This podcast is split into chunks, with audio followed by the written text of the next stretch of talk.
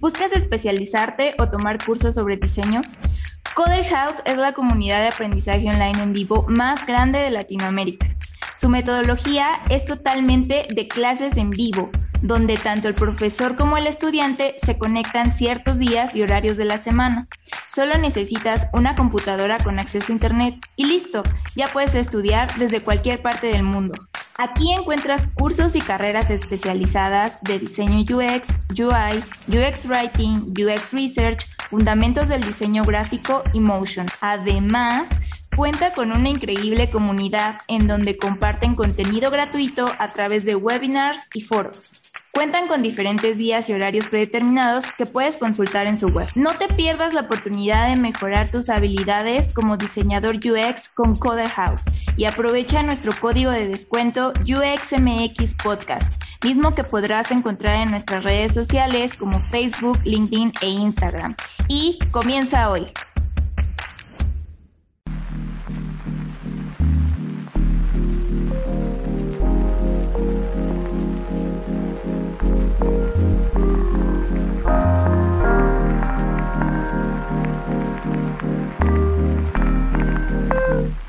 Hola, ¿cómo están? Bienvenidos una vez más a otro episodio de UXMX Podcast. El día de hoy voy a presentar a mi camarada Iván Trejo. ¿Cómo estás, Iván, del otro lado? Hola, Jules, muy bien. Acá en el otro lado, en el norte del país, desde Monterrey, desde Regiolandia. Este, muy contento, extrañando Ciudad de México, fíjate, extraño mucho el clima de la Ciudad de México, pero muy contento de estar aquí otra vez grabando un nuevo episodio con dos, dos, dos personas muy buenas que ya estábamos muy ansiosos de que estuvieran aquí en este podcast. Repetimos, repetimos nuevamente, este, pero ahorita este, los, presentamos. Vamos a, dar la bienvenida primero a la comunidad. Muchas gracias por estar nuevamente en un nuevo episodio. Ya saben que nos pueden seguir en UXMX Podcast por Instagram, LinkedIn y también en su plataforma preferida para escuchar podcasts. Así es, y pues hoy vamos en el episodio número 66. 66. Ya este, increíblemente vamos para el 70 y pues agradecerles a todos por su apoyo como siempre y por escucharnos y estar al pendiente y siempre pues darnos esa retroalimentación en su mayoría positiva, pero pues también como estos comentarios de sugerencias pues son muy bienvenidos, ¿no? Eh, y bueno, qué, bueno que extrañes acá la Ciudad de México. Supongo que lo que no extrañas son los temblores, este, las cosas en los bolillos y todas esas. Oye, este, que les fue allá tembló hace poco, qué bueno que están bien. Este, un saludo para todos los amigos que también están allá en Ciudad de México.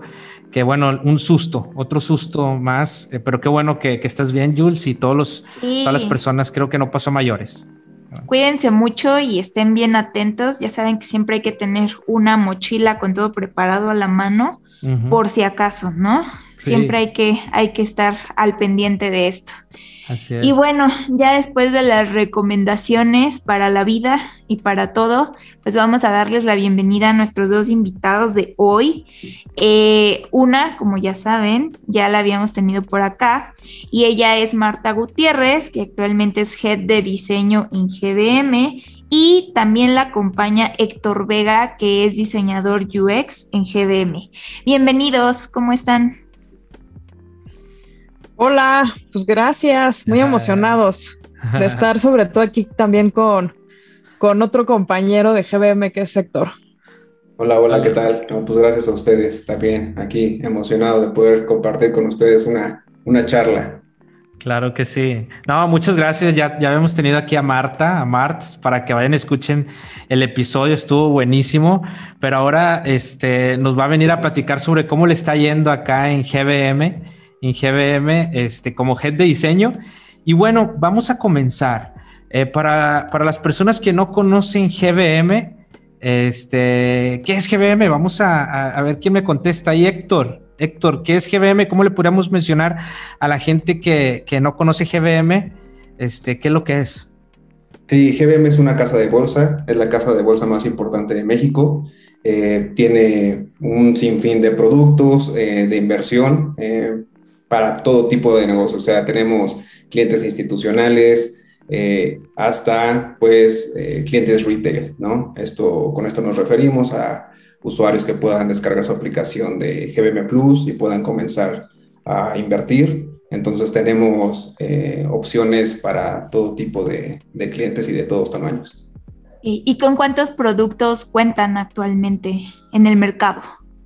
Depende el nicho al que nos estemos enfocando particularmente nosotros que pertenecemos al área de Consumer Apps, eh, tenemos nuestra eh, aplicación insignia que es GBM Plus y dentro de GBM Plus contamos con tres productos principalmente. Eh, uno es Smart Cash, nuestro producto más sencillo. esto es pues, para personas que apenas están empezando, puedan ahorrar y puedan obtener un rendimiento diario. Ya después nuestro siguiente producto, si vamos incrementando por complejidad, eh, sería Wealth Management. Entonces aquí pues pueden ser personas que a lo mejor sepan o no sepan, pero simplemente no tienen el tiempo ni el interés de tener una gestión activa de sus inversiones. Entonces, eh, pues nosotros los ayudamos, ¿no? Nosotros somos los expertos y cómo los ayudamos. Y el tercer producto, eh, que también es el, el, más importante, es nuestro producto de trading. Entonces aquí eso es para usuarios que quieren hacer una gestión activa de sus inversiones, que puedan este, empezar a invertir en bolsa, en las empresas que ellos crean, ¿no? Este, no sé, por ejemplo, yo, yo creo muchísimo en lo que hace Amazon, ¿no? En lo que hace Tesla. Eh, entonces, pues tengo la oportunidad de, que estos valores en los que yo creo, pues pueda invertirlos directamente en bolsa y demostrarlo. Claro, ya es una empresa de más de 30 años, ¿no? Ya realmente lleva más de 30 años este, en el mercado. Eh, realmente es una, una, empresa muy importante. Y, bueno, aquí les quiero preguntar, de hecho a ti, Mart, se ve que te gusta mucho el diseñar para el mercado financiero. este, eh, ¿Cómo ha sido tu experiencia? Porque, por ejemplo, es un nicho, ¿no? O sea, finanzas, eh, realmente la educación financiera en un país donde la educación financiera, pues, este, no, todavía falta mucho más. Pues, pero se ve que te gustan esos retos, se ve que te gusta diseñar para el mundo financiero. ¿Cómo te ha ido aquí en GBM? Pues mira, este, me encanta diseñar para el mundo financiero porque la neta pagan muy bien.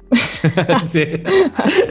Pero bueno, principalmente, si eh, principalmente, este, si me están escuchando por ahí quien está empezando carrera de UX, en verdad vayas a ese sector financiero, es donde mejor career path hay y en verdad van a crecer bastante. Pero la otra cara es el tema como de la misión que tiene GBM, ¿no? Eh, como ustedes bien saben, pues yo estuve mucho tiempo en Citibanamex, ¿no? el aprendizaje fue tremendo. Este, yo creo que si yo no hubiera pasado por ahí, yo no estaría contribuyendo de esta manera en GBM, o sea, no hubiera habido manera. Pero lo que sí me llamó y me atrajo mucho el tema financiero, como darle un poco esta vuelta, es el tema de democratizar inversiones, ¿no? Lo que estaba diciendo justo Héctor. Eh, sabemos que los bancos tienen como ciertos productos, ¿no? Que son todos estos productos retail que podemos adquirir y que estamos súper acostumbrados a verlos todos los días porque desde hace muchos años nuestros papás, abuelos, etcétera, traían como todo este tema de chequeras, este, todo este tema de, de créditos, crédito hipotecario, crédito de auto, este, créditos personales de nómina, etcétera, ¿no? Como que es algo que siempre nos hablaron desde muy pequeños. La gran diferencia que tiene GBM es algo que nunca nos hablaron, ¿no? De esta parte financiera que justamente es educativa. ¿Qué pasa y cuál es la diferencia? Eh, nosotros podemos adquirir una tarjeta de crédito, una tarjeta de débito, podemos, este, obviamente, tener eh, ciertos tipos de productos que nos ayudan en nuestra vida financiera a lo largo, ¿no? Cuando te dicen, es que saca tu tarjeta de crédito para que hagas historial. Y creo que obviamente, pues sí, ¿no? La verdad es que es algo que tenemos que adquirir, sí, de, de, de con mucho más pequeños, tener esa conciencia, pero también está la otra parte de la moneda, ¿no? la mayoría de los mexicanos adquieren una tarjeta de crédito si es que se las dan y esta tarjeta se empieza a volver en un tema de deudo, de deuda, ¿no? De deudores. Entonces, ¿qué pasa? Que nunca nos enseñan realmente cómo manejar nuestro dinero. La misión, la importancia que tiene GBM y el impacto y el por cual yo estoy súper agradecida que me hayan dado esta oportunidad es que la conciencia es totalmente diferente, ¿no? Eh, me acuerdo hace mucho que, justo de las primeras entrevistas que tuve en GBM, una persona me dijo, este, ya te vas a salir del dark side y te vienes al, al, al, buen, este, al buen negocio, ¿no? Al, al, que queremos que las personas, este, crean un patrimonio, que las personas sepan ahorrar, que las personas sepan endeudarse, eh, porque también hay que saber endeudarse, ¿no? Y en qué momento, ese timing es súper importante, pero el tema de democratizar inversiones y de poner al alcance con 100 pesos en verdad, empezar a entrar a una inversión y decir, ok, ¿qué es esto? Pero sé que es algo a largo plazo, a lo mejor a, corto plazo, a medio plazo, pero sé que es un beneficio. Creo que es algo que a mí me llamó 100% a la atención y por cual yo estoy en GBM, ¿no? El tema de la misión es súper importante. Creo que hay dos tipos de diseño, el diseño que construye, el diseño que destruye, ¿no? Entonces, para mí este es el diseñlo que construye. Me encanta. Y la verdad es que sí, yo, soy cliente de GBM, yo tengo GBM fondos. Espero que sí, Iván. Sí, sí, de verdad, sí. Sí, lo sabe. Este, de hecho, ahí guardo mi, fondo de emergencia, tengo el de fondos de deuda. Sí, yo soy, yo soy este cliente de GBM, me encanta, me encanta lo que hacen y sí, la verdad sí lo cumple. No lo digo porque estén aquí ustedes dos, realmente este, me ha ayudado mucho en ese sentido a, a cuidar mis ahorros y, no, y que no pierdan valor por la inflación este, en México. Entonces sí soy cliente de GBM. bueno, y hablando lo que mencionaba Marta sobre el diseño que construye y el que destruye, yo sé que igual Marta tiene un largo recorrido dentro de la industria financiera y pues Héctor de, igual forma, ¿no? Entonces, pues un poco la pregunta es, ¿ustedes que han vivido como esa transformación del diseño dentro de una industria como la financiera, cómo ha sido ese impacto tanto en sus experiencias pasadas y cómo se está construyendo actualmente en GBM y qué resultados han tenido al impactar de tal forma con un proceso de diseño ya instituido? Sí, este, pues el impacto solo es de manera positiva, ¿no? Hemos tenido aprendizajes, eh, claro, eh, pero por ejemplo, ahorita ya tenemos eh, más de un millón de cuentas activas, seguimos intentando eh, sobre esta misión de democratizar las inversiones. Eh, no es algo sencillo, hay que ser honestos. Eh, son este, pues, lo mismo que mencionaba Marta, ¿no? Es algo que no nos enseñaron, es algo que nosotros le estamos enseñando a la gente, mucha gente que lo ha visto por primera vez, y ese es el gran reto, ¿no? ¿Cómo lo hacemos tan familiar, tan sencillo para todos nuestros usuarios? y pues nada, no sé, ahí Marta, si quieras complementar. Sí, pues yo creo que esto también magnifica un tema de estilo de vida, ¿no? Este, como te digo, venimos de un tema de, deuda, ¿no? Siempre nos hablan de deuda, siempre nos hablan de interés, siempre nos hablan de un, este, de un cierto porcentaje que hay que pagar por derechos de algo, ¿no? Por algún producto. Eh, aquí prácticamente pues estamos al revés. O sea, obviamente esto es un business, obviamente hay un tema de comisiones, obviamente pues es un negocio, ¿no? Y los economics obviamente tienen que dar. Pero el tema justo de esta educación financiera creo que es un tema que, en lo personal a mí realmente me está apasionando, ¿no? Eh, de repente yo me meto hacia algunas cuentas de Instagram ya de finanzas, ahorros, inversión, etcétera, y me acuerdo muchísimo de una que decía ahí, este, el dinero tiene que trabajar, no tú trabajar por el dinero. ¿No? Eh, la realidad es que, por ejemplo, en GBM también nosotros mismos pues somos usuarios, ¿no? Este, yo antes de que entrara a GBM, pues yo era usuaria y obviamente fue una de las grandes decisiones por las cuales tomé eh, integrarme a este equipo porque yo no había empezado a ahorrar o invertir si no hubiera sido por la plataforma de GBM, ¿no? Entonces, cuando tú lo vives como, como usuario, pues ves toda esa transición en la que tú dices, ok, mi educación financiera no es tan buena, ¿no? Mi deuda rebasa cierto porcentaje que no debería rebasar.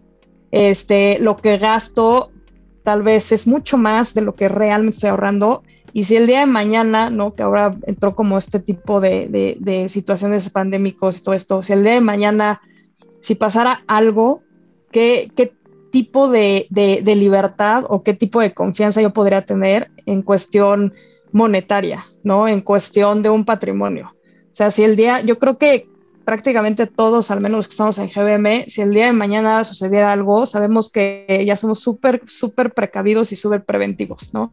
Ya no es un tema de, ok, va, vamos a ver qué pasa, ¿no? Sino ya es un tema más de conciencia. Entonces, eh, sí hay muchísima transición muy marcada del sistema financiero al sistema totalmente de nicho, que es de inversión, ¿no? Entonces, sí es una transformación bien fuerte y, creo que al menos nosotros somos parteaguas de esto y lo que tratamos es reflejar con familiares, amigos, etcétera. Y no sé, ahí Héctor, si te ha pasado, pero de repente estamos, no sé, en una reunión con amigos y eso, y te sorprende que, no estén ahorrando, ¿no? O de repente, o sea, ya es algo, o sea, para nosotros, y, y, sé que Héctor está igual que yo, ya es para nosotros de el día a día de cómo están mis inversiones, qué ahorro, este, a qué, a qué fondo puedo meter, qué estrategia voy a hacer, este, estar viendo las noticias y, oye, pues Apple hoy, por ejemplo, lanzó, vamos a ver cómo está el stock, este, si vale la pena vender, si vale la pena comprar, o sea,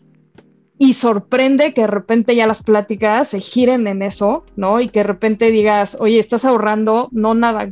Y para mí ya es como inaudito, ¿no? Ya es como de, ¿en serio no ahorras nada? O sea, ¿en verdad no hay un ahorro, un colchón, un algo? No. Y es un gran impacto, ¿no? Exacto.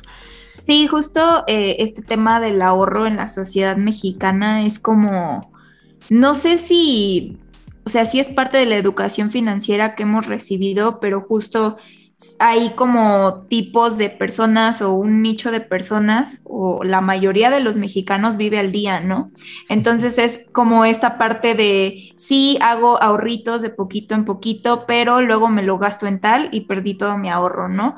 Entonces es como importante empezar a incentivar estas, digamos, prácticas para que la gente sepa que pues al final de cuentas es para su salud, ¿no? Su salud financiera, para que al final de mes no se quede sin nada, para que pueda tener un dinero que después lo pueda destinar a alguna otra cosa relevante en su vida. Entonces, creo que de todas formas, como que desde la bancarización en México es todo un tema, ¿no? Y luego de ahí pasar de la bancarización al ahorro, creo que es aún más difícil. Entonces, eh, creo que sí es un gran reto y está súper bueno que lo comenten. Eh, Iván, ¿tú ibas a decir algo? Sí, que tienen un reto impresionante.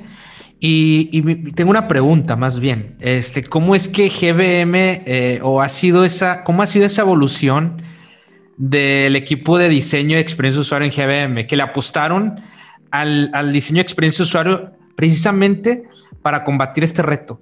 Pues esa, esa la voy a tomar yo. Venga. ya llevo un ratote. Este, creo que, que desde el inicio, desde que, que eh, yo estoy presente en GBM, siempre se ha conocido la importancia de, del diseño, ¿no? Del diseño eh, para, para, poder eh, solucionar estos problemas que son unos retos este, bastante grandes, ¿no? Como lo que ya mencionamos. Entonces, hemos iterado, hemos cambiado equipos, este, estructuras, etcétera, etcétera. Y entonces a lo mejor en algún punto pudimos haber estado un poco más enfocado en el diseño de interfaz per se, no de un producto end-to-end. Entonces hemos ido madurando hasta el punto de ahorita en donde pues ya diseño es eh, un pilar dentro de la empresa eh, eh, Marta ha sido muy importante para eso. O sea, nosotros como diseñadores siempre hemos sabido que, un, eh, que el mejor framework de toma de decisiones si quieres un producto o un servicio exitoso, pues es centrado en el usuario, ¿no? Pero ¿cómo logras permear eso dentro de la organización? Entonces, pasamos de ser un product-centric a un user-centric.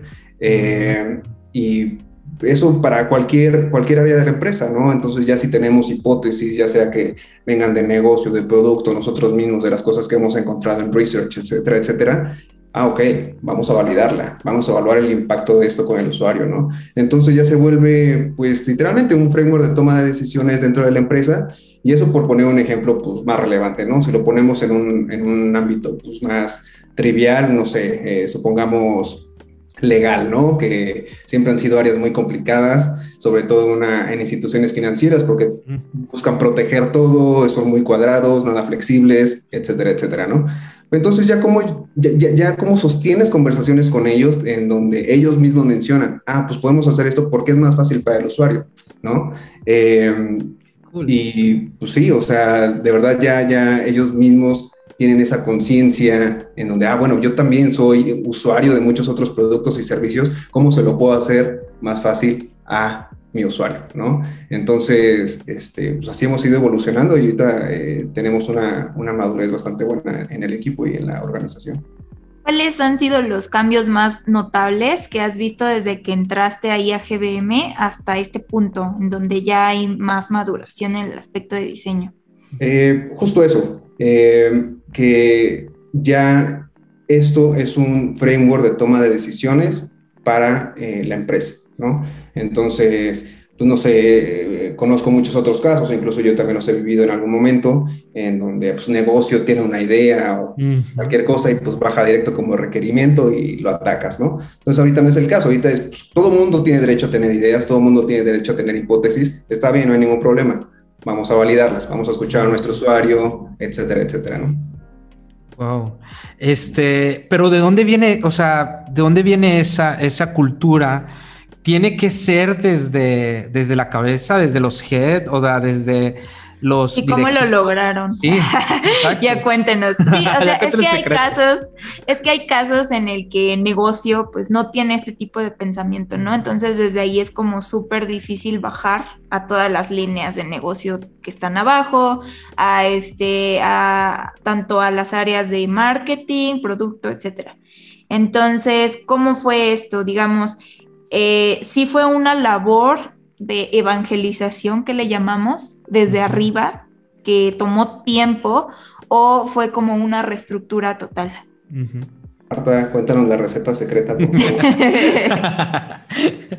pues, pues no, no realmente, mira, puedo hablar de hard skill y puedo hablar de soft skills, ¿no? ¿Cómo, se logra esto? Eh, uno fue, eh, creo que el tema de empatía, ¿no? Este, hay muchísimos libros justo de, liderazgo, de, temas de management que te hablan y te dicen, si tú tienes una misión, la tienes que compartir. O sea, la tienes que compartir, eh, que las otras personas que están eh, contigo como stakeholders, este, managers, este, desarrolladores, QAs, etcétera, tienen que compartir tu visión, ¿no? Entonces, sí es un tema de evangelización bastante fuerte, pero la realidad es que yo siempre he dicho, ¿no? Que, el equipo de diseño, al menos en GBM, es, es un engrane totalmente perfecto. O sea, eh, creo que no hay ni uno del equipo de diseño que haga su parte, ¿no? Este, yo sería, estaría muy difícil que yo fuera a, a, pelear, ¿no? Batallas, guerras, etcétera, si el equipo de diseño no estuviera funcionando como está funcionando el día de hoy. Eh, yo siempre les he dicho a ellos, ¿no? Ustedes tienen que ir solos, o sea, tienen que ir solos para que yo vaya en otras batallas. Creo que fue desde la primera piedra en la que yo llegué a GBM y yo dije, pues ellos tienen que ser mis partners principales, ¿no? Que son el equipo de diseño. Entonces, primero es obviamente compartir esta visión y esta ambición, ¿no? Eh, con el equipo de diseño, que ellos crean y que, y que ellos puedan saber hasta dónde están todas sus capacidades y todos sus skills. Y yo siempre les dije, creo que en cada sesión, y si no, corrígeme Héctor, pero les decía, no somos fabricantes de pantallas. No lo somos. La pantalla es simplemente el entregable, así como producto tiene su Excel, así como business tiene sus mails y sus words y, sus tablas, etcétera. Le dije, para nosotros son las pantallas pero la pantalla es el resultado de todo un proceso. Mm. Yo lo que les decía mucho y les sigo diciendo es, ustedes tienen que tomar decisiones, o sea, ustedes son decision makers, porque la empresa que mejor va a resultar es esa empresa que escucha a su, a usuario, ¿no? Y hay muchísima documentación que habla de esto, o sea, la diferencia entre las compañías que se focalizan en los usuarios y las que no. Y, hay muchos temas eh, de, tema banco, de tema este, de otro tipo de nicho de negocio, que si tú te das cuenta, la gran diferencia es que escuchan a los usuarios y se centralizan. Entonces, ¿quién mejor que nosotros para saber la voz del usuario? O sea, nosotros traemos esa fórmula mágica tal vez, ¿no? Ahora, no es fácil. Yo también lo que les comentaba a ellos es, la metodología es para nosotros. O sea, los libros son para nosotros, los tecnicismos de UX son para nosotros. Y nosotros podemos hablar de mil cosas, el doble, triple diamante, este, research, usability testing, eye trackings, este, diary studies, este, o sea, todo lo que ustedes saben de metodologías. Pero si tú vas con un stakeholder o con, con algún product owner, hablarles de esto, o sea, en cinco minutos los perdiste, ¿no? Si vas con gente de marketing, los perdiste. Entonces, ¿qué necesitan ellos de nosotros? Pues crear soluciones a estos problemas, ¿no? Y también crear los problemas, encontrar los problemas y, hacer las soluciones. Entonces, creo que si el equipo de diseño no hubiera confiado en, en esto, ¿no? En ellos mismos y en el decir, pues nosotros también tenemos la voz, ¿no? Nosotros también podemos decidir. O sea, Héctor lleva casi seis años en GBM. Si el día de mañana entra un Pro Owner, pues perdón, pero ¿quién va a saber más de negocio y quién va a saber más de producto y más todo que Héctor? ¿Sí me explico? Entonces, ¿quién debe de decidir? La persona que tiene toda la experiencia o a lo mejor una persona que todavía tiene una curva de aprendizaje bastante robusta y que se, y se tiene que unir a esta misión. Entonces, ya no es un tema de diseño, ya es un tema de quién tiene esta respuesta a los problemas y hagámoslo. Claro. Me gusta porque eso mismo que mencionaste ahorita eh, también lo mencionó Ilse Rosas en el, en, el, en el episodio pasado sobre estos tecnicismos, vamos a dejarlo en nosotros, ¿no? Ya cuando vamos a, hablar con, con stakeholders o con otras áreas del negocio, hay que eh, trabajar, hablar el, el, idioma y, y, también este, comunicarles de una manera sencilla y también de buscar soluciones y como dices, problemas a solucionar también. Entonces creo que, que ya eh, eso lo he escuchado muchísimo y creo que es algo que se tiene que desarrollar, ¿no? Para que también el UX no se centre en un nicho, sino que también rompa, ¿no? Esas barreras y ya vaya este, permeando en las demás áreas del negocio, ¿no? creo es que, es, que Iván, perdone, pero es que UX es, es todo GBM. Lo que pasa es que nosotros, pues ya lo bajamos en pantallas, ¿no? Pero todo es, todo, todo, todo negocio, todo producto, todo legal, todo QA, todo este, tecnología, backend, frontend, todos son UX. Justo hace ratito lo decía Héctor, ¿no? Y, creo que es el claro ejemplo. O sea, antes era pedirle permiso a, a legal. Oye, ¿cómo puedo mover esto? ¿Cómo puedo hacer otro? Hoy legal hace flujos, ¿sabes? O sea, se vuelven las sesiones en las que no, no, no, o sea, hasta ellos de repente, y eso no me vas a dejar mentir, Héctor, pero hay veces que mostramos algún, algún tipo de, propuesta de flujo y hasta nos dicen, no, no, no, no, no, eso tiene mucha fricción para el usuario. Este, cámbienlo. Eh, no, no, no, a ver, ¿qué puede ser más fácil? ¿Qué le quitamos fricción? No, pues que nos dejes, no sé, como un checkbox para firmar el contrato, ¿no? Por decir, hagámoslo, porque eso le quita fricción al usuario. O sea, cuando tú, tú empiezas a escuchar ese tipo de frases, sabes que estás haciendo tu chamba muy bien. Porque ya no, ya, ya no queda en ti la misión. Ya se permea. Justo creo que se resume a este tema de derribar esos hilos, ¿no? Que existen mediante la comunicación y la empatía. Creo que es lo que, lo que rescataría de acá, que como dices, no se hace de la noche a la mañana, o sea, sí es difícil, pero creo que es uno de los retos que tienen muchos equipos de diseño, sobre todo en México, ¿no?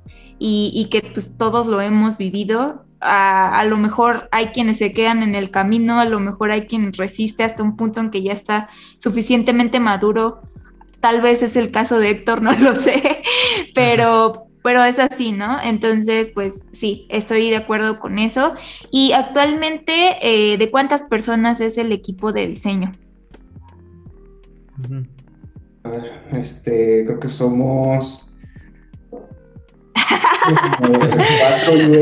cuatro UX, eh, eh, dos UI, próximamente cuatro UI. Eh, cinco UI, ya. Cinco, UI, ok. Mark, que nos echa la mano ahí en Research, Jimena en UX Writing y creo que ya, ¿no? ¿Y cuando tú estabas, Héctor, estabas tú solo o había como otros diseñadores? No, este, normalmente hemos sido equipos como de ese número, hemos llegado a ser más, hemos llegado a ser menos, eh, pero sí, hemos sido, hemos sido varios. Ok, oh. ¿Y, van a seguir creciendo? Para acá la comunidad por si le interesa ser parte de GBM. Sí, ya van a decir, wow, o sea, qué bonito trabajar ahí. ya van a ir creciendo. Ahorita, de hecho, nos, ahorita nos van a platicar cómo ha sido ese, ese crecimiento. Pero yo tengo una pregunta antes de, ir a esa sobre, mencionan de, que tiene una persona de, de, research. ¿Cómo se hace investigación ahí en GBM y cómo se está haciendo ahora también en la pandemia? ¿Cómo, cómo se está llevando ese proceso de investigación? A ver, eh, research, pues tenemos muchísimas, digo, todo dependerá del, ciclo del producto, ¿no? Del objetivo que tengamos. Digo, las, las eh, dinámicas, las metodologías pues, son las que todos conocemos, nada más nos hemos adaptado al, a la época pandémica, ¿no? Y a las nuevas herramientas, ¿no? Este, pues contamos con Maze, eso nos ayuda, pues, pues todos sabemos, ¿no? Para todo, casi todo lo que querramos. Eh, también tenemos mucho apoyo del área de Customer Support, nos da muchísima data. Eh, ahí pues, contamos con un software que se llama Medalia. Ellos, ellos mismos tienen un área que le nombran eh, CX, entonces van muy de la mano con nosotros, ¿no? Ahí en, un back and forth de información. ¿Qué más? Las happy hours. Entrevistas. las happy hours, justo. happy hours. Tenemos sesiones de empatía con, con, nuestros clientes a través de Customer Support, escuchando llamadas, viendo chats en vivo no sé, eh, no sé si se me está yendo algo, seguramente sí, Marta. Eh, pues el tema del NPS, también vemos ahí los promotores, los retractors, los que pues ni fu ni fa, ¿no? También este, los verba teams, por lo regular, eh, yo tengo con, la persona que estaba llevando research, tengo una sesión a la semana y nos leemos todos los verba teams. Estos están clusterizados, por ejemplo, por funcionalidades o también están clusterizados por tema de productos. Entonces, esos, tenemos un link en, Miro, entramos ahí y vemos todo el clúster con todo el historial de lo que está pasando, ¿no? Este, también vemos el top de incidencias. Yo, por ejemplo, los lunes tengo una junta donde viene el top de incidencias, entonces esto viene de totalmente el backend y el frontend cualquier tipo de contrato o eh, cualquier tipo de situación que se esté ahí que, afecte funnels, este, nos metemos, nos metemos también en temas de Mix Panel, a Power BI, este, hablamos muchísima data, este, tenemos que hacerlo porque en verdad la data habla por sí sola, o sea, sabemos que el usuario es totalmente importante y es priorizado, pero la data es en verdad lo que da como el real estate, ¿no?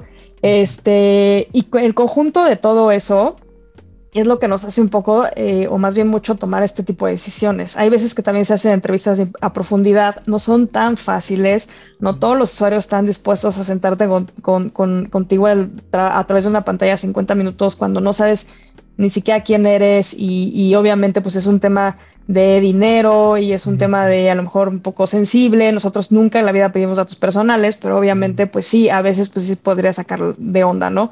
Entonces, todo ese cúmulo de, métrica, contenido, data, etcétera, es lo que nos hace como tomar esta balanza de decisiones.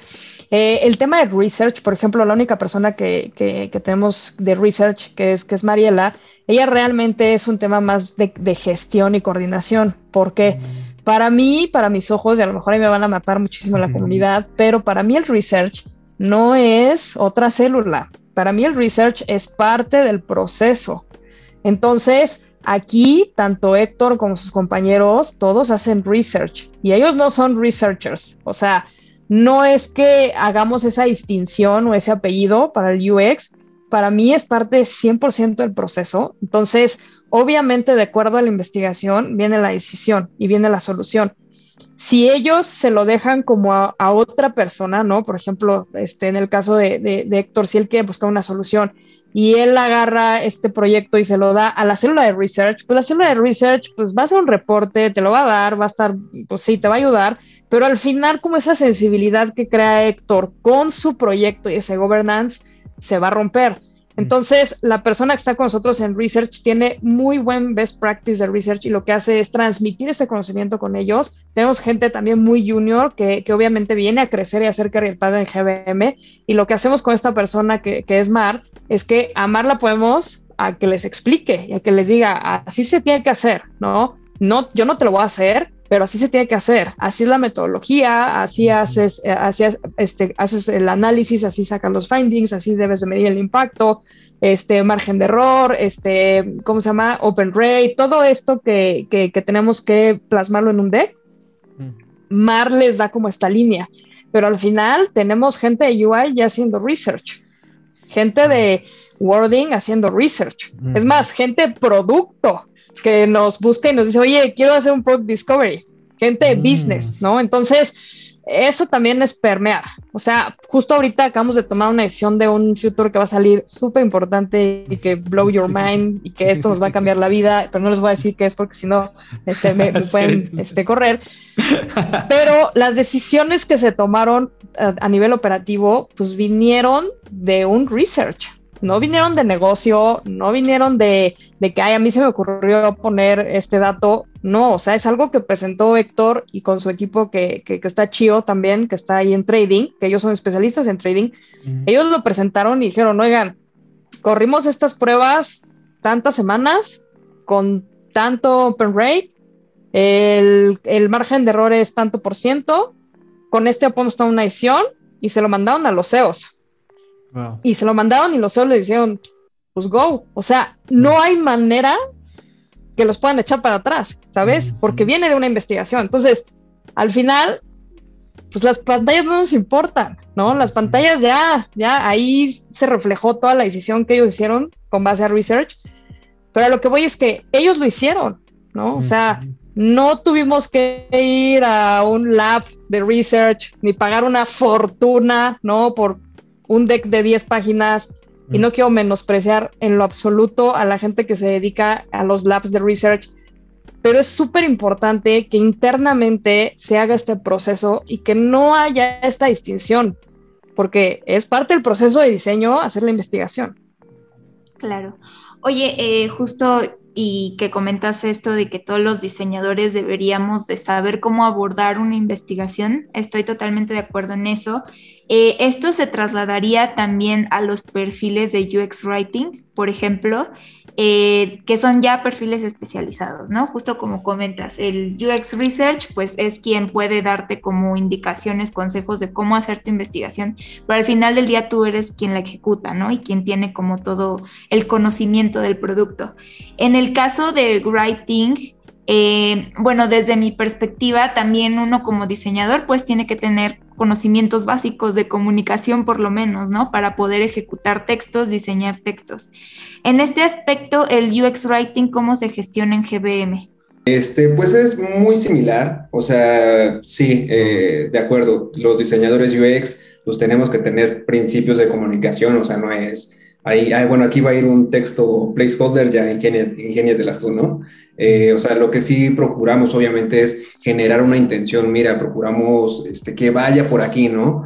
Pero al final, eh, particularmente el caso de UX Writing en, en GBM es un rol y creo que también es debido al perfil que, de la persona que sí, que cumple este rol, es muy especial, es transversal, es una persona que, que, está involucrada desde el inicio, que puede hacer muchas cosas, o sea, si no diseña flujos, yo creo que es porque ella no quiere, eh, pero es una persona eh, muy completa, ¿no? Eh, entonces, pues sí, hay ocasiones donde sí nos debe de, de ayudar con, con copies, pero ella está tan involucrada en todo el proceso que pues, lo conoce perfecto, ¿no? Lo conoce perfecto, sabe por dónde, por dónde va, eh, la intención que queremos lograr, lo que queremos facilitar.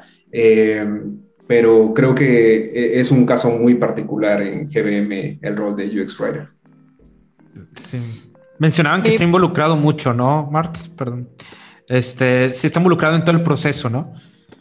En todo, hasta lo que no debería, pero yo la mando, porque ella es muy buena y aprende bastante. Este, eh, el tema con UX Writer. Eh, por lo regular, muchos de los UX Writers eran antes copies en agencias de publicidad, ¿no? Entonces, de ahí viene justo la evolución. Así como nosotros venimos a lo mejor de diseño gráfico, diseño de interacción, etcétera, viene la evolución también a tema de diseño de experiencias. Entonces, para ellos es un poco más doloroso, ¿no?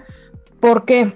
Porque a veces lo que hacemos como UXers es que hacemos el flujo lo dejamos hasta el último y decimos, necesito copies para mis pantallas, mm. ¿no? Si bien nos va, lo hacemos desde UX. Si mal nos va, se queda hasta UI. Y ya llegando a UI, ya es ahí donde viene el mensaje de, oye, pues falta el copy, ¿no? Cuando me acuerdo perfecto que cuando entró justo Jimena, me acuerdo que me dijo, yo no quiero venir a hacer copies para pantallas. Y le dije, ok, ¿qué quieres venir a hacer? Pues es que quiero evolucionar porque UX Writer pues no es lo mismo que un copy. Le dije, estás en lo correcto. Le dije, pero si vas a venir a GBM vas a hacer estrategia. ¿Qué es estrategia? Que tienes que definir un lenguaje, un voice and tone, una estructura, ¿no? Desde temas transversales hasta temas muy específicos. Tienes que crear una estrategia de, voz y tono. Pero aparte, esa estrategia tiene que ir basada en todas las cosas que vienen de business. Tienes que entender business. Tienes que entender business. Tienes que hablar con los stakeholders tienes que hablar con desarrollo, tienes que hablar con CX, tienes que hablar con legal, etcétera, etcétera, y ser en verdad esa voz. Le dije, hay veces que ni siquiera necesitamos la pantalla, necesitamos desarrollar un storytelling, pero ese storytelling nace de toda la experiencia, de todo el contexto que puedas tener. Si tú no tienes el contexto completo, lo único que vas a hacer van a ser microcopies para pantallas. Entonces, hoy Jimena es una persona que, que empieza a hacer el voice and tone de GBM, que va con marketing y, trata de, sacar como está este voz y tono desde el branding hasta bajarlo a temas operativos que es GBM Plus. Y Jimena es una persona en la cual puede llevar un pod sin ni siquiera ejecutar, porque solamente con el storytelling que ella trae, sabe cómo van, van y vienen los flujos, ¿no? Entonces es una persona que busca contexto, que no se queda este, solamente en el tema del microcopy, o el de, oye, pues ponle ahí lo de legal, ¿no? O sea, es más, Jimena le da voz y tono al legal. Y tal le da voz, a voz y tono que apenas justo que en este maravilloso futuro que vamos a sacar que les va este, Estoy este, emocionado. están súper emocionados todos. este, me acuerdo que en una sesión, eh, justo legal dijo, esto es lo que debe de venir sí o sí como mandatory, ¿no? pero tú hazlo para los usuarios, o sea, muévele lo que le tengas que mover y hazlo. Pues Jimena agarró y hizo todo eso a, nivel humano, ¿no? Lenguaje humano. Pero ella está desde el principio, o sea, está en las definiciones, está en estas sesiones. Yo siempre le he dicho, aunque ahí todavía tú no, no entres como operando, pero tienes que tener todo el contexto completo. Y lo mismo para los UIs, ¿eh? Los UIs también. O sea, ya estamos tratando de subirlos muchísimo antes, muchísimo antes. Entonces, el evolutivo del writer, pues sí es doloroso, pero tiene mucho que ver con el perfil, ¿no? Y, eso justo lo que estaba diciendo Héctor. El, su perfil, pues es una persona muy curiosa, es una persona muy líder, ¿no? Es una persona que nunca se va a quedar con la, con la primera solución, va a estar buscando, le va a estar dando la vuelta. Por lo regular, del 100% de las cosas que decide, el 98% están bien. ¿Y eso por qué? Porque tiene todo el contexto. Entonces, pues así, así vivimos en GBM el perfil de UX Writer. A ver si, sí, Jimena, a ver si estás escuchando este podcast, te invitamos a que vengas a charlar un ratito con nosotros para, para que nos comparte también este, desde su punto de vista de su experiencia con GBM, ya que lo que mencionas está muy interesante todo el trabajo que está haciendo en GBM. Claro, sobre todo esto de bajar una estrategia de contenido, ¿no? Que no solo se quede en microcopies como, como dice Marta, creo que me gustó mucho esa parte porque es bien cierto. Si no tienes como todo el contexto, si no estás basado en principios, si no estás como alineado, pues vas a estar haciendo copies específicos para cada pantalla, sin tener cohesión, ¿no? Entonces eso es súper, súper importante, que también es donde entra el, el storytelling. Entonces, pues sí, este, vente para acá, Jimena. Vente, Jimena Agenda con nosotros, te pasamos el calendario. Vamos a buscar, vamos a buscar.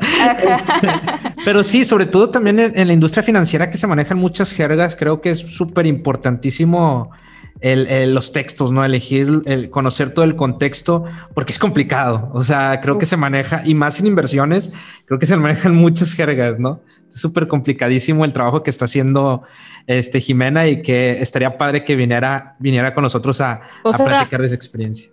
Si retail financiero es complicado, o sea, vengan inversiones, no, o sea, máster de lo complicado.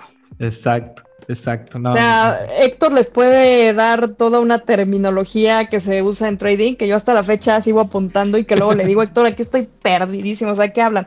No, que los dividendos, que la compra, y digo, Dios mío, tengo que entrar a un curso de, inversiones, pero ya, ¿no? Que tomas, ya lo estoy tomando, gracias a Dios, porque sí tengo que hacer, y creo que todos tenemos esa oportunidad, pero es muy de nicho, o sea, como yo siempre les digo a los chicos, pues nosotros somos diseñadores, Eh, y, estamos en un mundo de brokers, ¿no? Estamos en un mundo de gente que ha estudiado por muchos años tema de inversiones. Entonces, a veces sí es difícil agarrar como este hilo, pero creo que también es un reto. Y eso está padre. Claro. Aparte es lo bonito de ser diseñador, ¿no? Que en cualquier sector que te mueves aprendes un montón. Y aprendes porque aprendes porque pues no te queda de otra, básicamente. Tienes que hacerlo. No, porque si no, pues te vas y ya, ¿no? Exacto. Tienes que hacerlo. bueno, y ahora ah, vamos a hablar un poquito sobre el equipo, sobre cómo se organiza. Y acá me, me gustaría que nos apoyara Héctor. ¿Cómo es, ha sido esta gestión del equipo este, organización ahora con la pandemia? Gestión del equipo organización ahora con la pandemia, pues no ha cambiado mucho, o sea, lo que ha cambiado pues, es nuestra, nuestra estructura actualmente, ¿no? Cómo lo estamos distribuyendo, cómo estratégicamente estamos armando el equipo, pero para el día a día la verdad es que las dinámicas son muy similares, ¿no? O sea, que procuramos tener este, pues, check-ins constantes dentro del equipo, obviamente con los productos y los bots con los que trabajamos. Eh, digo, lo único curioso es que eh, muchos no nos conocemos en persona, ¿no? Eh, exacto. pero, no ha sido una dificultad, ¿sí? No, ni una, no, no, ninguna, ninguna, ninguna. Este, pues, obviamente también procuramos, ¿no? Estar ahí como que en contacto, este, teniendo nuestras tus dinámicas eh, del equipo de vez en cuando que no sean relacionadas con trabajo. Eh, pero la verdad es que una cuestión que nos haya impactado eh, de manera negativa, que hayamos tenido que hacer un cambio drástico, que me venga a la mente, la verdad es que no.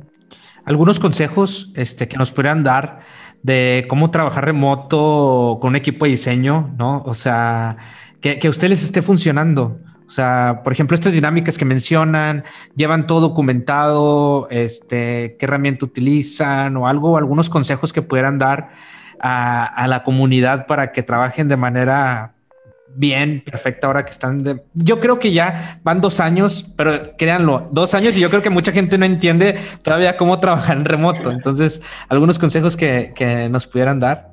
Eh, sí, claro. Eh, bueno, pues eh, la verdad es que digo, seguimos ocupando las mismas herramientas que, teníamos, eh, estamos compartiendo todo, por ejemplo, pues todas nuestras, los findings de research, pues los tenemos en Confluence, que es donde nosotros este, documentamos todo eso, eh, toda la cuestión de co-creación o de información más raw, donde los diferentes stakeholders puedan consultar información, pues ocupamos Miro, ¿no? Eh, ocupamos eh, Overflow, pues para estar compartiendo con los diferentes equipos todo este, el mapeo de interacciones y pues ahora sí que las herramientas de siempre, o sea, Zeppelin en el caso de UI para hacer el handoff a, a desarrollo y pues nada, o sea, la verdad es que ahí arrojamos toda la información. Lo, importante creo que es eso, que todo mundo tenga acceso a toda la información que, estamos consiguiendo eh, y pues lo estamos logrando con las herramientas que, hemos ocupado. Qué cool. Oye, y, aquí tengo una pregunta para, para Marta, para Marts. Oye, Marts, ¿y cómo, cómo gestionan sus objetivos? O sea, ¿utilizan algún, algún framework o cómo, cómo, cómo gestionan esos objetivos que, tienen que alcanzar eh, mes con mes o trimestralmente? ¿Cómo, ¿Cómo, los gestionan? Los objetivos son por Q, algunos sí son umbrella, ¿no? Este, algunos obviamente están compartidos con, eh, justo con Consumer Apps, que es tecnología y producto. Entonces, esos sí están compartidos, sí tratamos ahí como de seguir una misma línea, pero también nosotros traemos unos que nada más son y aplican para diseño, ¿no? Lo que tratamos de hacer es un tema estratégico de procesos. Realmente tenemos como mucho cuidado de que esos objetivos no se vuelvan un task, porque la mayoría de los OKRs de repente caen en este generar, no sé, la pantalla de eso es un task, eso es un este un to do, eso puede venir en Jira y esa ahí puede estar, ¿no? El tema de nosotros es un poco mucho más estratégico. Estos OKRs o estos objetivos que son por Q tratamos de hacer con este impacto. Por ejemplo, ahorita traemos un, plan de, hacer un research report que lo que va a hacer KQ es documentar y esparcir por toda la institución cuántos y cuáles tipos de, de cómo se llama, de, de, pruebas o de, o de encuestas o de entrevistas con usuarios, etcétera, se hicieron y cuáles fueron estos findings más importantes, ¿no? Es como entrar como en un periódico de diseño y decirles, oigan, descubrimos todo esto, necesitamos que todos lo sepan, ¿no? Porque estas son herramientas para tomar decisiones. Entonces traemos algo así, este, traemos también Design System, como bien saben, pues obviamente mi, mi mega core. Entonces, eh, traemos el sistema de diseño. Ese es uno de los grandes objetivos que tenemos por Q. Acabamos de, de justo de, de tener un, la primera demo y está este, espectacular. Se llama Starman, por cierto, como la canción de David Bowie. Wow. ¡Qué buen nombre! ¡Qué buen nombre! Ya, ya sé. Así le lo bautizaron los chicos, entonces eso obviamente, este, pues es uno de los objetivos. Entonces, este tipo de, de objetivo, por ejemplo, darle mejor este, y mejor entendimiento a los usuarios en estos onboardings, porque sabemos que es súper difícil entrar a una aplicación de trading, no un tema de inversiones y de repente, ok, pues ahí está mi, mi apertura de cuenta, pero luego, ¿qué hago? Entonces, este tema de entendimiento, de learning, gamificación, es lo que estamos haciendo, ¿no? Es, son nuestros, realmente nuestros objetivos y tratamos de que esos objetivos no se vuelvan tareas, sino realmente un tema estratégico, un tema que pueda aplicar. Me acuerdo perfecto que tuvimos justo un tema eh, en el Miro, tuvimos ahí una reunión como para alinearnos, ¿no? Entre heads y entre el equipo de, ok, ¿cuáles son estos objetivos del Q? Y me acuerdo que así casi casi ya terminando Q2, este, para empezar Q3, nos cambian toda la proyección de todos los productos. Nos dicen, no, ahora nos vamos a volcar a esto.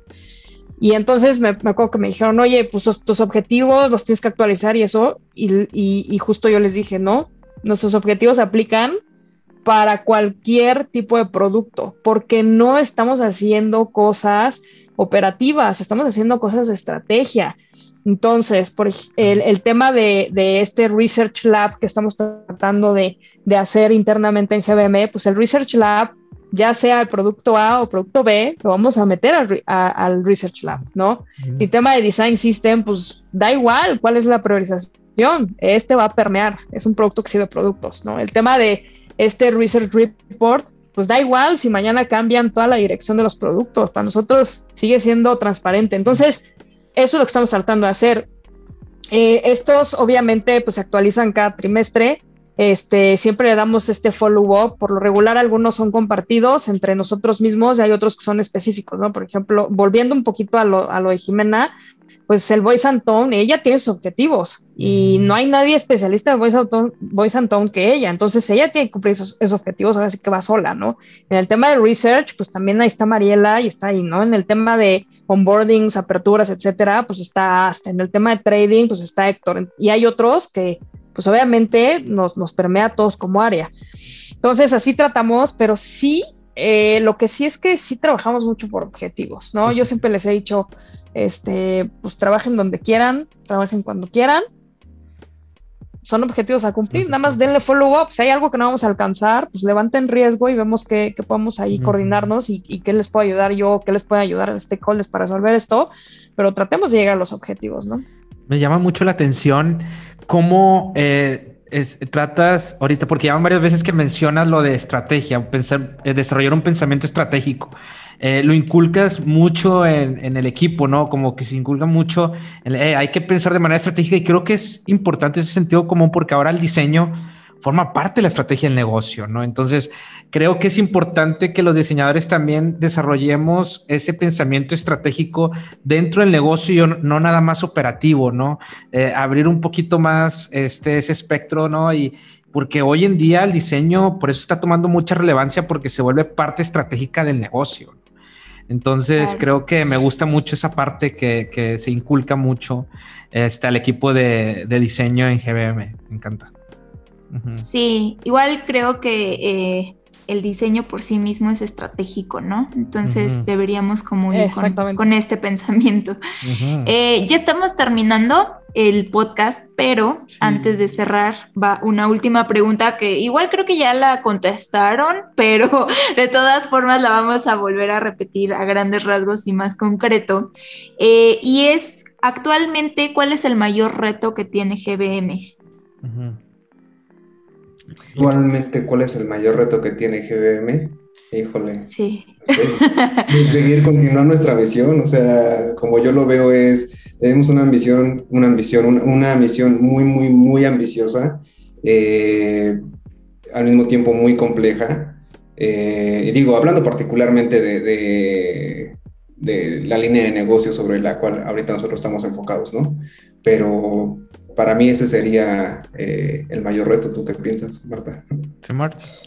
Uy, yo creo que hay varios, pero tal vez ahorita eh, me voy a enfocar en el tema de escalamiento, ¿no? Mm. Este, como ustedes bien saben, pues tuvimos una inversión importante, somos unicornio, unicornio ya no es cualquier cosa, este, ya nuestro carrier pad va pero a mil por hora, eh, estamos entrando en un tema bastante, o sea, ya estamos en un tema de como Rappi, Kavak, este, Bitso, etcétera, ¿no? Entonces, obviamente, pues esto eh, nos vino a sacudir muchísimo. Este, los equipos están creciendo impresionantemente. Eh, diseño que hace ratito lo estaban comentando, si va a haber vacantes. O sea, yo espero duplicar el equipo al menos a principios de año, del año que viene. Este, creo súper fielmente que, y esto, esto lo quiero decir para que quede ahí este, for the record, no of the record. Este, pero yo creo fielmente en que la gente debe crecer antes de traerte gente externa. 100%. Entonces, eh, en lo particular para el equipo de diseño es la madurez del equipo de diseño, ¿no? Ya ser un, un, equipo de diseño con diseño centralizado, no periférico, no separado, no como que a veces sí, que a veces no, es totalmente centralizado porque al final, vuelvo a lo mismo, somos diseñadores todos, independientemente del el silo en el que estemos.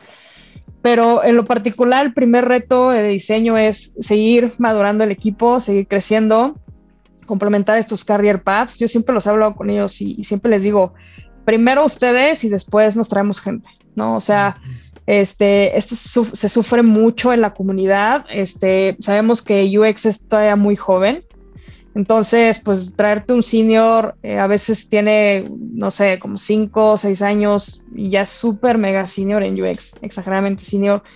Y, hay veces que es muy complicado. Sabemos que en la comunidad este, mucha gente es muy buena, pero mucha gente también, este, pues obviamente nada más está pues, cobrando ahí algunos cursos, etcétera. Entonces, eh, siempre, siempre le tengo que echar, ¿verdad? Pero bueno, entonces, este, lo, que queremos construir en GBM, al menos y el reto más grande es, escalar los equipos, eh, seguir operando como estamos operando, home office a distancia, que sabemos que es súper, súper este, bueno esto. Tenemos gente que está en Puebla, en Veracruz, este, algunos directores ni siquiera están en el país y eso obviamente pues esa flexibilidad de ambiente pues es algo que, podemos cooperar. Entonces, eh, pues nada, es seguir creciendo, seguir causando impacto que la gente crea en esta misión. O sea, sabemos que es un negocio, todo, todo donde trabajas es un negocio, porque si no, pues, nos dedicaríamos a otra cosa. Pero, pero en verdad la misión que tiene GBM sí es un tema real, ¿no? Y eso lo, lo, lo, quiero recalcar porque al menos, por ejemplo, Héctor y yo pues, tenemos una, una línea directa con, con, dueños de la empresa, con, con los CEOs, este, igual y para que mueran de envidia, nosotros no le reportamos a producto, nosotros no le reportamos a tecnología, nosotros no le reportamos a business, nosotros le reportamos línea directa a los CEOs, que eso posiciona muchísimo a diseño. Y de primera mano siempre escuchamos el mismo discurso, ¿no? ¿Cómo le ayudamos a la gente a mejorar su calidad de vida, a mejorar y tener libertad financiera? Y no se queda en un eslogan de campaña. En verdad tú escuchas a los CEOs de esta empresa decir cómo les ayudamos para que en verdad la gente tenga mucho más solvencia económica. Entonces, eh, pues creo que esa es la gran misión de GBM, así seguimos, facilitamos esa introducción con estos servicios digitales, eh, transparentando en una aplicación eh, pues fácil de usar, esa es nuestra misión, ¿no? Que algo de tan nicho y algo tan complejo parezca que estás pidiendo en verdad una pizza. Exacto. Entonces, eh, pues ese es el reto. No sé, Héctor, si quieres ahí agregar, que espero que sí. este, no, pues creo, no, no, no había considerado eso y sí tiene total sentido. Eh, como también nosotros estratégicamente continuamos armando al equipo, eh, algo que eh, lo que ha sucedido, ¿no? De cómo se ha conformado este equipo, pues no solo es este, traer a gente que sepa hacer lo mismo que tú, ¿no? Sino cómo nos complementamos para que esto que menciona Marta, ¿no? Que ya somos un pilar dentro de la empresa, cómo ellos puedan ver que este es el camino correcto, ¿no?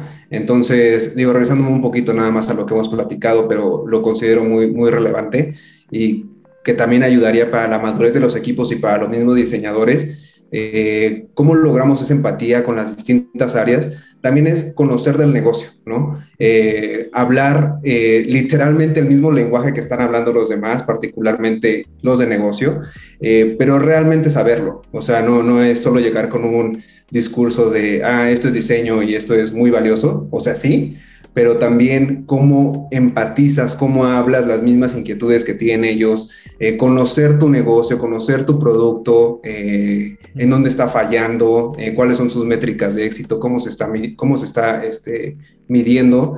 Y la verdad es que eso facilita mucho, o sea, eso te abre la puerta de, ah, ok, tú me estás entendiendo. lo que yo quiero lograr, ¿no? lo que queremos lograr, cuáles son las inquietudes de mi empresa, las comprendes, cómo eso lo vamos a, facilitar hacia los usuarios, ¿no? Eh, y eso la verdad es que, ayuda bastante. Wow. Pues de verdad, este, muchas gracias. Lamentablemente se acabó este episodio. Estamos muy contentos y de verdad muchas gracias por tomarse el tiempo de venir a platicar un rato sobre su experiencia, este, que están haciendo en GBM. Y nada más para ir terminando, o sea, sus redes sociales que nos puedan compartir para cuando estén buscando vacantes, porque se viene el crecimiento, la gente los agregue. Muy importante. la gente agregar, este, para que después cuando ustedes publiquen esas vacantes, pues bueno, ahí esté la gente atenta para, este, pues a ver que apliquen ahí a GBM, que ya vieron que tiene una cultura si quieren invertir, ¿no? También, o sea, por si quieren entrarle a este tema del ahorro y la inversión, pues ahí tienen una buena, una buena opción. Que ya ahorita que dijo Iván que está muy contento, pues igual y me echo un clavado a ver qué, qué traen. no, y, y, denos su feedback, denos su feedback. En verdad, sí recibimos todos los feedbacks y sí los leemos. Sí. Súper. No, hombre. Te lo mandamos por correo. yo estoy muy feliz. Está, genial. La verdad es que sí. Sí, que, que utilicen también los productos de GBM y que realmente es muy valioso para la vida financiera, este, pues personal. Entonces, de verdad, está excelente lo que están haciendo. Sus redes sociales ahí para que los puedan este, localizar, Marts, y luego. Las ya las tienen. Héctor. Skip intro. sí, sí, sí. Este, las mías, híjole, no soy muy activo en redes. Estoy en todas, así que Twitter, Instagram, solo no tengo Facebook. Eh, como Héctor Vega y C de casa. Héctor Vega C. Así aparezco en, todas. Exacto. De Marts, bueno, ya saben que ya las tenemos. Esta es tu casa también. Esa es su casa aquí, los de los dos. Ya van dos veces que está aquí Marts, la verdad, muy contentos y como siempre, trayendo mucho conocimiento y mucha experiencia. Y para que le digan a Jimena que la, vamos a buscar para que este, venga a charlar con nosotros. Busquen a todo el equipo. Esto va para largo. Oye, bueno, ya, abrimos, la, puerta. la puerta, ¿eh? Ya nosotros nos abren la puerta, nosotros entramos. ya, no, ya no nos salimos. 100%. O sea, o sea, traemos perfiles que van a bajar la apertura a tres minutos. Sí. Spoiler alert. Este, traemos este, gente que está haciendo temas de patrimonio de fondos con well management. Spoiler alert. Este traemos gente que está haciendo temas de trading súper accesibles, que en verdad se van a ir para atrás en ¿Cuánto, Héctor? Como en 15 días, algo así. Pero bueno, espérenlo. Este, traemos gente que está haciendo design systems en Figma con front mm. developers, este, increíble. Entonces, bueno, yo no me voy a cansar de presumir al equipo y, y, digo, y nada más para cerrar, GBM, GBM Plus, este, descárgalo, 100 pesos, les puedo dar un código de referencia, les regalan a ustedes una, una, una, inversión, a nosotros también, que por eso, por eso fue el récord de aperturas de más de 5 mil. Yo había puesto el LinkedIn 3 mil y tantos, no, fueron 5 mil el otro día. Y fue por el tema de referidos, que es comparte tu código y gana una acción y tú ganas otra acción. Smart Cash, súper rápido, es como tu cuenta eje de banco, pero aquí te damos el 4%, aquí no te cobramos mm. comisión por manejo de cuenta. Well Management, que obviamente es un perfilador para que crees una estrategia, ¿no? Nosotros te recomendamos con métodos científicos y te decimos, oye, en 10 años vas a tener tanta lana y tanto rendimiento, entonces deja ahí tu dinero, aunque baje y suba, pues ahí déjalo y ten confianza en los expertos que tienen más de 30 años y en la casa de bolsa que más opera lana en México. Eh, trading, que obviamente es el core, vas y compras y vendes títulos de las empresas que más te gustan y más quieres. Ah. Y obviamente no es lo mismo ir y comprar unos tenis Nike que invertir en Nike, ¿no? Entonces eso es muy diferente. Y este, y pues no sé, creo que creo que ya no me falta ninguno más, pero este Smart Cash, Well Management y Trading. Para que descarguen y utilicen los productos de GBM y bueno, para que lo sigan en las redes sociales a Marta y también al buen Héctor, por si publican algunas vacantes, pues puedan aplicar también, porque ya escucharon, se viene el crecimiento este, fuerte. Sobre todo que traen varios productos que van a estar saliendo próximamente, entonces pues igual ahí estén atentos, ¿no? Y vayan a bajar. Vayan a bajar GBM para invertir ya. Así es. Listo, pues muchas gracias a ambos por venir acá. Saben que este es su espacio y siempre son bienvenidos. Y gracias a la comunidad por estar otro episodio más con nosotros. Y pues yo me despido, sin más por el momento. Iván, gracias. otra vez estar por acá contigo. Y gracias a Marta y a Héctor. Nos vemos en el siguiente episodio. Gracias, chicos. Bye. Bye. Bye, bye. ¿Buscas especializarte o tomar cursos sobre diseño? Coder House es la comunidad de aprendizaje online en vivo más grande de Latinoamérica. Su metodología es totalmente de clases en vivo donde tanto el profesor como el estudiante se conectan ciertos días y horarios de la semana. Solo necesitas una computadora con acceso a Internet y listo, ya puedes estudiar desde cualquier parte del mundo. Aquí encuentras cursos y carreras especializadas de diseño UX, UI, UX Writing, UX Research, fundamentos del diseño gráfico y motion. Además, cuenta con una increíble comunidad en donde comparten contenido gratuito a través de webinars y foros. Cuentan con diferentes días y horarios predeterminados que puedes consultar en su web. No te pierdas la oportunidad de mejorar tus habilidades como diseñador UX con Coder House y aprovecha nuestro código de descuento UXMX Podcast, mismo que podrás encontrar en nuestras redes sociales como Facebook, LinkedIn e Instagram. Y comienza hoy.